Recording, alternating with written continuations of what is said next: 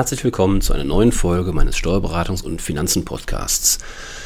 Mein Name ist Carsten Samale-Becker und heute möchte ich den Begriff Steuerberatungs-Podcast noch ein bisschen in den Fokus rücken. Momentan häufen sich die Berichterstattungen über das Thema Corona-Krise. Auch hier in meinem Podcast widme ich einige Folgen diesem Thema. Heute möchte ich aber nochmal ein anderes Thema äh, aufgreifen und zwar aus dem Thema Steuerberatung.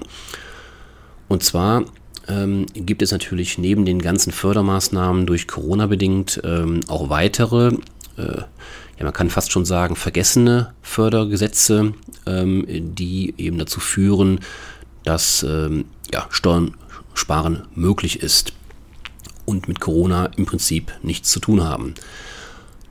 Daher geht es heute darum, dass Sie durch energetische Gebäudesanierungen eben Steuern sparen können.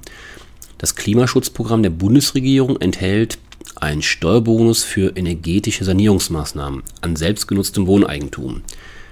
Innerhalb von drei Jahren können insgesamt 20 Prozent immerhin der Sanierungsaufwendung von der Einkommensteuer abgezogen werden. Wobei allerdings die Investitionssumme je Objekt auf 200.000 Euro begrenzt ist. Abziehbar sind bis zu 40.000 Euro. 7% der Investition, also maximal 14.000 Euro im Jahr, in dem die Sanierungsmaßnahme abgeschlossen wurde. 7% der Investition, maximal 14.000 Euro im zweiten Jahr. Und 6% der Investition, maximal also 12.000 Euro im dritten Jahr. Das heißt, 7% plus 7% plus 6% ergeben diese besagten 20% maximal Förderung. Ja, welche Fördermaßnahmen oder welche Einzelmaßnahmen sind förderfähig? Das sind unter anderem die Werbedämmung von Wänden, von Dachflächen oder von Geschossdecken, die Erneuerung von Fenstern, Außentüren oder Lüftungs- und Heizungsanlagen sowie zum Beispiel auch der Einbau von digitalen Systemen zur energetischen Betriebs- und Verbrauchsoptimierung. Ja, was sind die Voraussetzungen, damit Sie diesen Steuerbonus für die energetische Gebäudesanierung erhalten? Die Steuermäßigung wird nur gewährt, wenn das Gebäude älter als zehn Jahre ist und mit der Baumaßnahme nach dem 31. Dezember 2019, also in diesem Jahr 2020, begonnen bzw.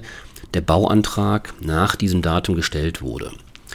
Der Steuerpflichtige muss eine Rechnung und eine nach amtlich vorgeschriebenen Muster erstellte Bescheinigung des ausführenden Fachunternehmens vorlegen können um nachzuweisen, dass die Maßnahmen und das Objekt förderfähig sind. Die Zahlung der Rechnung muss unbar auf das Konto des Leistungserbringers erfolgen, das heißt Barzahlung auf keinen Fall, bitte daran denken. Für öffentlich geförderte Maßnahmen, für die zinsverbilligte Darlehen oder steuerfreie Zuschüsse in Anspruch genommen werden, also zum Beispiel KfW-Darlehen, gibt es keinen Steuerbonus. Ja, noch ein kleiner Tipp am Rande. Wird ein von der BAFA zugelassener Energieberater mit der planerischen Begleitung der Maßnahmen beauftragt, können Sie sogar 50 Prozent der dafür entstehenden Kosten von der Steuer abziehen. Das heißt, wenn Sie derartige Maßnahmen in Angriff nehmen, ähm, das mag momentan vielleicht ein bisschen seltsam anklingen, weil momentan ja die Stimmung in der Bevölkerung herrscht, ähm, lieber Geld haushalten, weil man weiß ja nicht, was noch kommt durch Corona bedingt. Ja, jetzt habe ich doch einen kleinen Hinweis zu Corona gegeben. Ähm, wollte ich zwar nicht, aber es lässt sich ja nicht vermeiden, Leute, heutzutage in den jetzigen Zeiten. Das heißt also, viele in der, in der Bevölkerung ähm, ähm haben ja die Meinung oder den Eindruck, lieber ein bisschen zu sparen, damit man in der Zukunft besser aufgestellt ist, weil man weiß ja nicht, was noch kommt. Ähm, deswegen ähm, muss natürlich wohl überlegt sein, jetzt viel Geld in die Hand zu nehmen, ähm, wenn man nicht weiß, ob die Existenz über das Jahr hinaus gesichert ist. Ich bin ja jetzt nicht so der Schwarzseher, der Pessimist. Ähm, ich sehe die Vorteile und die sind nun mal ganz klar steuerlicher Natur. Wenn Sie derartige Maßnahmen machen, ähm, dann sollten Sie sich auch den Steuervorteil mitnehmen. Auch hier gilt es natürlich, wie in jeder Folge, wenn Sie Fragen haben, sprechen Sie mich gerne an. Auch über übrigens positive Rezensionen würde ich mich freuen.